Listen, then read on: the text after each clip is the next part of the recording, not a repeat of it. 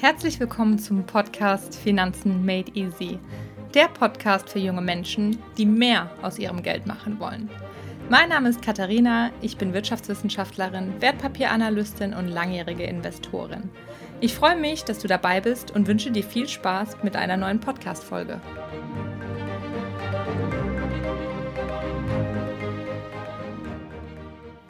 Hallo und herzlich willkommen bei einer neuen Podcast-Folge. Ich freue mich, dass du wieder mit dabei bist. Und heute soll es ja um das Thema gehen, meine Erfahrung und Meinung zum Thema Hauskauf. Auch gerade insbesondere vor dem Hintergrund des Themas Investment, lohnt sich das? Ist das eine Sache, die Sinn macht? Oder kann man das eigentlich gar nicht vertreten, wenn man eben das Ziel hat, Vermögen aufzubauen? Und ja, was ist auch zu beachten? Da möchte ich euch auf jeden Fall wichtige Erfahrungen und Learnings einfach mitgeben, die ich sehr, sehr wichtig fand ich muss dazu auch sagen, ich habe selbst in der Immobilienbranche im Verkauf mal gearbeitet und habe schon einiges an Basic-Wissen mitgebracht, was mir definitiv geholfen hat, mich auch im Vorfeld einfach damit auseinanderzusetzen, auch zu wissen, was ist jetzt vielleicht notwendig, was für Unterlagen sind wichtig, sich anzuschauen, weil so viel Hilfe erhält man da doch nicht, gerade wenn kein Makler dabei ist, was natürlich oft das Ziel einfach ist, wegen der hohen Provision, die man da hat. Und nichtsdestotrotz ist es auch, auch wenn man Makler hat, immer wichtig, dass man selbst eine Ahnung von den relevanten Unterlagen beispielsweise hat, von den relevanten Fakten und diese Themen möchte ich einfach mal mit euch durchsprechen. Aber bevor wir gleich loslegen, möchte ich nochmal allen meinen Zuhörern großes Dankeschön aussprechen für die ganzen Bewertungen bzw. Nachrichten, die ich von euch erhalte, dass ihr mir sagt, mein Podcast hilft euch. Also das freut mich total zu hören, weil ich sitze ja immer in meinem Arbeitszimmer und nehme hier den Podcast auf und habe ja kein Gegenüber. Deswegen ist es sehr schön, da immer ein Feedback zu erhalten. Deswegen schreibt mir auf jeden Fall, wenn ich euch helfen konnte, wenn ihr Fragen habt. Und lasst mir auch gerne bei Apple Podcasts eine Bewertung da oder teilt den Podcast mit Leuten, wo ihr wisst, dass der denen helfen kann. Weil das ja mein grundlegendes Ziel ist, da den Menschen zu helfen, im Finanzbereich, Versicherungsbereich oder auch beim Thema Immobilie gute Denkanstöße zu liefern und ja, eine Stütze und eine Hilfe zu sein. Dann würde ich sagen, legen wir doch auch gleich los. Ja, wie bin ich überhaupt zum Thema Hauskauf gekommen? Also ich habe letztes Jahr mich schon intensiver eben mit dem Gedanken beschäftigt, mir eine Immobilie zuzulegen. Es hat mich einfach gereizt. Ich fand es ganz schön und wie ihr auch vielleicht wisst, habe ich zwei große Hunde. Und da ist das mit dem Thema Mietwohnung auch oft schwierig. Du brauchst eine Wohnung, wo du einen Garten hast. Also das wollte ich halt haben. Ich habe lange in einer Wohnung gewohnt, wo ich keinen Garten habe. Mit den Hunden immer zu jeder Tages- und Nachtzeit nochmal auf die Straße musste. Und das hat mich auf jeden Fall gestört. Und generell finde ich es auch schön, also fand ich den Gedanken immer ganz schön, einfach eine eigene Immobilie zu besitzen, wo du schalten und walten kannst, wie du möchtest. Ähm, was aber sich herausgestellt hat, tatsächlich nicht so ist in Deutschland. Ähm, wir haben ja sehr, sehr viele ähm, Einschränkungen und Regeln. Und ja, also es ist da nicht so, dass du dir dein Haus kaufen kannst und dann kannst du da machen, was du willst. Du musst dich schon mit vielen Dingen auseinandersetzen und gucken, was du überhaupt alles so machen darfst. Ja, und dann war es nach einem Hin und Her im letzten Jahr, wo ich sogar schon eins in Aussicht hatte, aber das hat dann nicht so ganz geklappt. Habe ich noch mal eine Weile gesucht, einige Monate, und hatte da auch schon eine Immobilie im Blick, wo ich mir eigentlich dachte, gut, das kommt jetzt für mich nicht so in Frage. Aber nach langem Überlegen habe ich gedacht, gut, das macht eigentlich schon ziemlich viel Sinn, sich die zumindest mal anzuschauen. Und ja, gedacht, getan, war ich dann hier eben vor Ort und habe mir das Haus angeschaut und dann ging es eigentlich relativ schnell, dass ich gesagt habe, das interessiert mich. Das möchte ich haben. Preislich muss man auf jeden Fall noch was machen. Aber grundsätzlich ist hier schon mal Potenzial in der Immobilie. Was ich dann gemacht habe, ist, dass ich natürlich mit dem damaligen Eigentümer gesprochen habe. Ich habe gesagt, ich habe da Interesse dran. Ich möchte aber auf jeden Fall noch ein zweites Mal reine Besichtigung haben. Und das war einfach ganz grundsätzlich sehr wichtig für mich. Das ist auch für euch ein sehr, sehr wichtiger Tipp, dass ihr einfach natürlich nicht nur einmal in die Immobilie geht, was ihr wahrscheinlich auch nicht machen werdet, sondern mehrmals und vor allen Dingen auch einen Gutachter mitnehmt. Gerade wenn ihr euch ein Haus kauft. Also da kann wirklich sehr, sehr viel schiefgehen. Da können Baumängel sein, da können Sachen falsch schon eben beim Bau des Hauses passiert sein und es können sich aber auch über die Jahre kann sich Schimmel entwickelt haben und wenn ihr da echt die Katze im Sack kauft oder ein Haus, was nicht in Ordnung ist, dann kann euch das wirklich das Genick brechen und ist keine schöne Angelegenheit. Ich berichte hier auch von dem Kauf einer Bestandsimmobilie, das müsste ich vielleicht noch sagen. Also das Haus hat schon gestanden, ich habe jetzt nicht neu gebaut. Das hat sich für mich jetzt nicht ange also für mich keinen Sinn gemacht, der ganze Stress. Ich bin nicht verheiratet, ich habe keine Kinder. Da wollte ich jetzt nicht mir den ganzen Aufwand noch aufbürden mit der Selbstständigkeit, ähm, dass ich jetzt meine, ich baue noch ein Haus. Das kann man vielleicht irgendwann nochmal machen.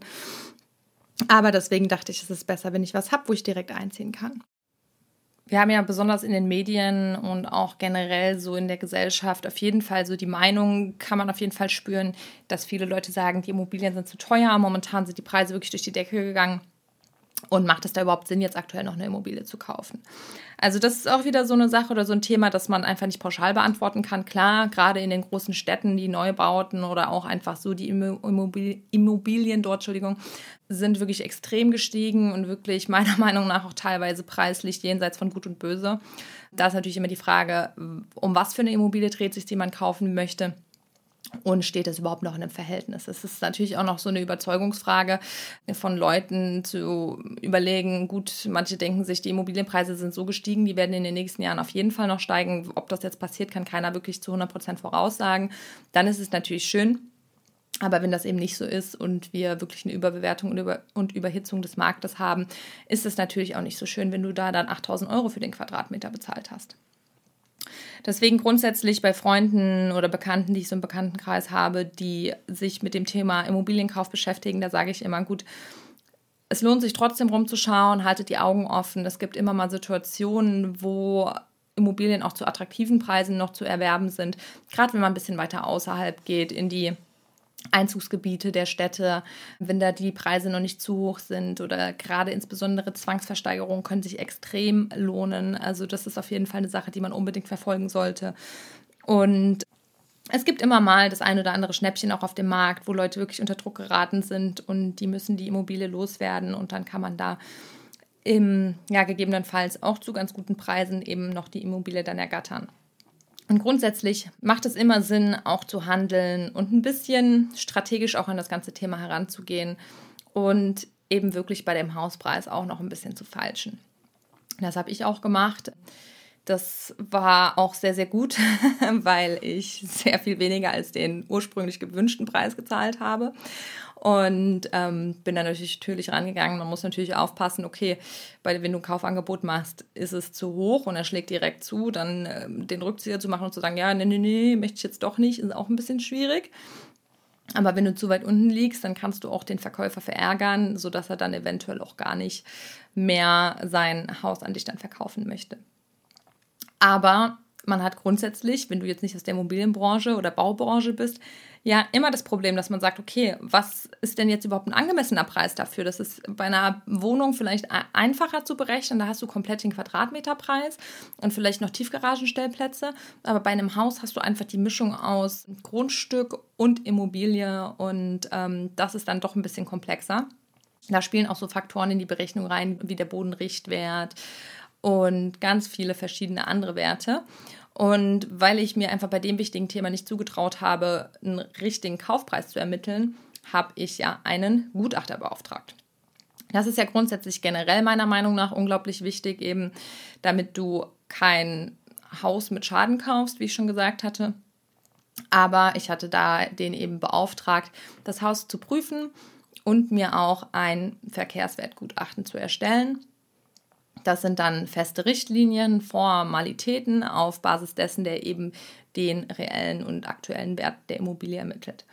Der hat mich damals 900 Euro gekostet, was natürlich auf jeden Fall eine Stange Geld ist. Vor allen Dingen, wenn es dann nicht klappt, kann man das auch nicht bei fünf Häusern machen und sagen, ich hole mir jedes Mal einen Gutachter. Deswegen muss man sich da schon sicher sein und einig sein und auch schon im Vorfeld vielleicht ein bisschen eruieren, ob es denn überhaupt ähm, wirklich eine mögliche Schnittstelle eben im Kaufpreis, in der Kaufpreisverhandlung gibt mit dem Verkäufer und ob das Haus auch generell einfach in Ordnung aussieht. Ich meine, man kann ja auch sonst Leute aus dem Bekanntenkreis, Freundeskreis mitnehmen, die sich auskennen, um dann zu schauen, ob das sich wirklich lohnt. Ja, und dann habe ich eben das Gutachten machen lassen, hatte dann einen Wert, der eben wesentlich da unter dem gewünschten Wert, aufgerufenen Wert lag und ähm, habe das natürlich dann gut einsetzen können in der Kaufpreisverhandlung. Und dann kam eben vom Verkäufer äh, das Gegenargument, ja, sein Steuerberater und Immobilienmakler hier aus dem Ort hätte ihm den Wert gesagt. Wo ich auch dann einfach sagen konnte, ja gut, das sind halt irgendwelche Meinungen von irgendwelchen Laien, die vielleicht schon sich in dem Gebiet auskennen. Aber es gibt nun mal Gutachter mit dieser speziellen Berechnungsmethode und die eben auch diese Preise aufrufen. Deswegen wird sein Wert wahrscheinlich schon akkurater sein als einfach eine vage Meinung von zwei Bekannten. Und ja, nachdem wir uns dann geeinigt hatten, geht es dann ganz flott zum Notar. Da gehe ich jetzt nicht ins Detail ein, das ist relativ trocken mit Kaufvertragsentwurf hin und her und ja, so viel gibt es jetzt auch nicht zu beachten. Der Notar ist ja auch zur Neutralität verpflichtet und ist quasi auf beiden Seiten, also der ist nicht parteiisch. Und wenn das aber durch alles abgeschlossen ist und du dann die Nebenkosten bezahlt hast, kannst du dann ja auch in der Regel schon in dein Haus einziehen. Aber rudern wir noch mal ein bisschen zurück, also gerade zum Thema Investment und wie das aussieht. Und Eigenkapital beim Kaufpreis ist natürlich auch eine wichtige Sache. Es gibt ja sogenannte 100% Finanzierung, wo der komplette Kaufpreis eben finanziert wird, was man natürlich machen kann. Dann gibt es aber auch noch die 110% Finanzierung, wo die Nebenkosten, also Notar, Makler, Grunderwerbsteuer auch mitfinanziert werden. Das ist eine Sache, das ähm, kann natürlich der machen, der den Kredit kriegt und der sich damit wohlfühlt. Meiner Meinung nach, mir wäre das einfach überhaupt too much und so ein krasses Risiko würde ich auch auf meinem Rücken gar nicht lasten wollen. Und da würde ich lieber sagen, ich ähm, setze nochmal den Wunsch der Immobilie ein paar Jahre zurück und versuche mir eben renditeorientiert Kapital anzueignen, eben über die, das Investment in Aktien beispielsweise oder andere interessante Kapitalanlageformen.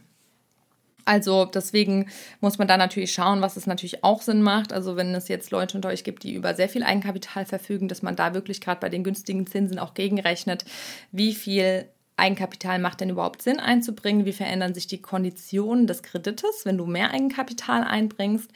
Und wie sieht es aus, wenn du es aber am Kapitalmarkt langfristig anlegst? Kannst du da eine höhere Rendite erwartungsgemäß erwirtschaften, dass du sagst, okay, mein Kredit, ich nehme jetzt gar nicht so viel auf, oder ich nehme einfach mehr auf, um einfach mehr Geld frei zur Verfügung zu haben und das dann eben am Kapitalmarkt für dich arbeiten zu lassen.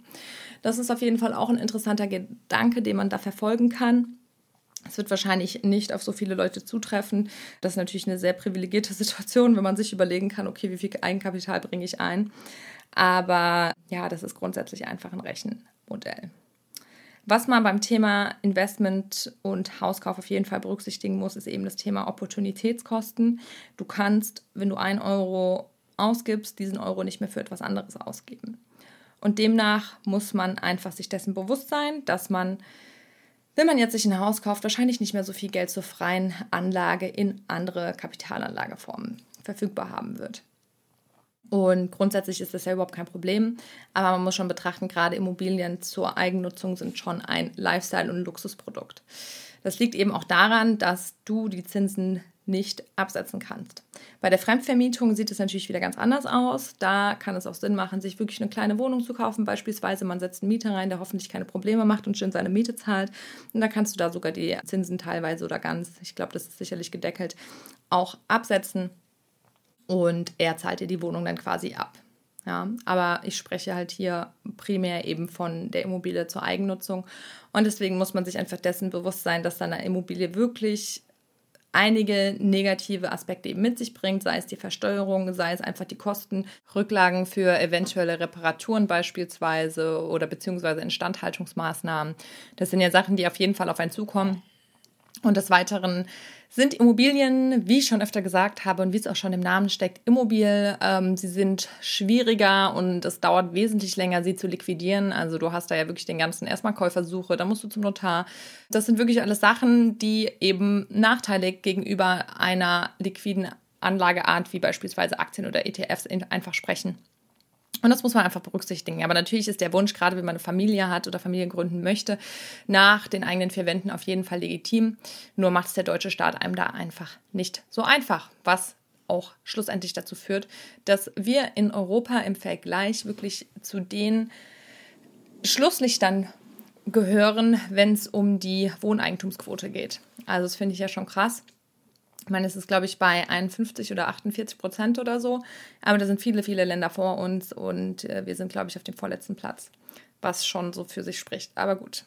Was es ansonsten auf jeden Fall noch zu beachten gibt, eben neben wirklich guter Analyse und Durchsicht der Unterlagen, der Immobilie an sich und auch der Finanzierungssituation, und Anlagesituation, auf Basis der man auch wirklich realistisch entscheiden sollte, ob es sich wirklich lohnt, jetzt die Immobilie zu kaufen oder ob man nicht doch ein paar Jahre nochmal wartet und ein bisschen mehr Eigenkapital anspart. Das sind wirklich so die wesentlichen Punkte. Da gibt es darüber hinaus einfach noch ein paar Denkanstöße, die ich euch mitgeben wollte. Und wie schon angesprochen, also die hohen Finanzierungen 110 oder auch 100 Prozent sehe ich jetzt als nicht so clever und sinnvoll an.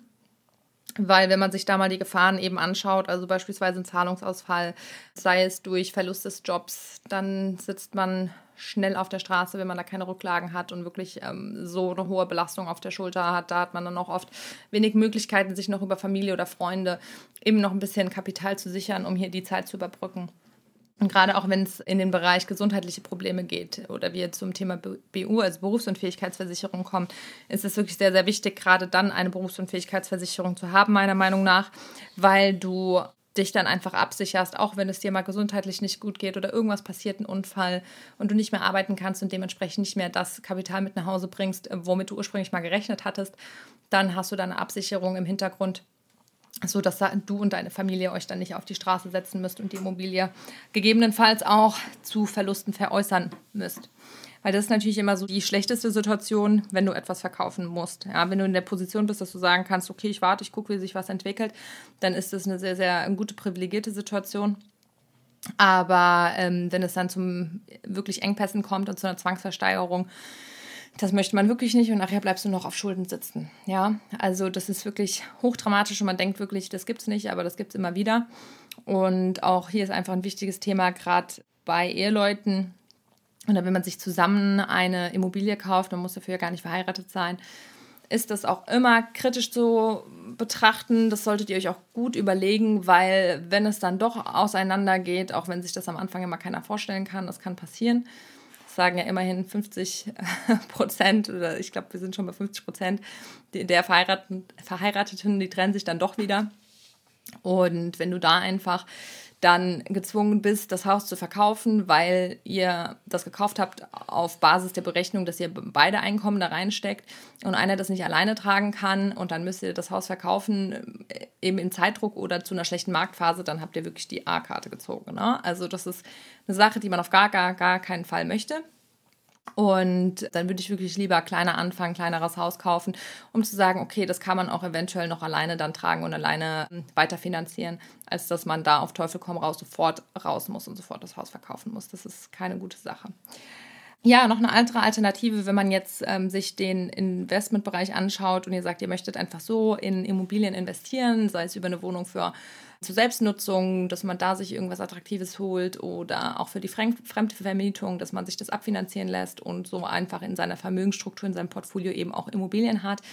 Da kann man das dann auch anders machen, eben über Fonds in den Immobilienbereich investieren oder sogenannte Real Estate Investment Trusts, also REITs. REITs. Das ist auf jeden Fall eine Möglichkeit, die auch sehr attraktiv sein kann. Und die kann man eben anstatt einer wirklich physischen Immobilie, die man jetzt selbst hält, kann man eben in diese Anlageformen investieren, die eben in Immobilien investiert sind. Deswegen macht euch gut Gedanken, informiert euch, spart euch nicht diese paar hundert Euro eines Gutachters, der auch eine Verkehrswertermittlung macht. Weil in der Regel, wenn man schon eine Immobilie kauft, ist es ja meistens so, dass man das nur einmal im Leben macht, vielleicht zweimal. Aber es ist eine der größeren Entscheidungen und die sollte definitiv gut durchdacht sein und nicht zu emotional getrieben, auch wenn es sehr, sehr schwierig ist. Ich kenne das, aber denkt euch auch einfach immer, wenn etwas nicht sein soll, soll es nicht sein. Ärgert euch nicht, wenn es noch nicht klappt. Später kommt auch noch früh genug. Und in dem Sinne, meldet euch gerne bei mir, wenn ihr Fragen habt und schickt mir gerne eure Erfahrungen zum Thema Hauskauf. Ist alles gut gelaufen? Habt ihr euch doch dagegen entschieden? Postet das auf jeden Fall unter meinen Kommentar oder schreibt mir eine Nachricht. Ich freue mich total darüber. Und ansonsten wünsche ich euch jetzt noch einen schönen Sonntag wenn ihr das am Release-Datum hört und freue mich aufs nächste Mal.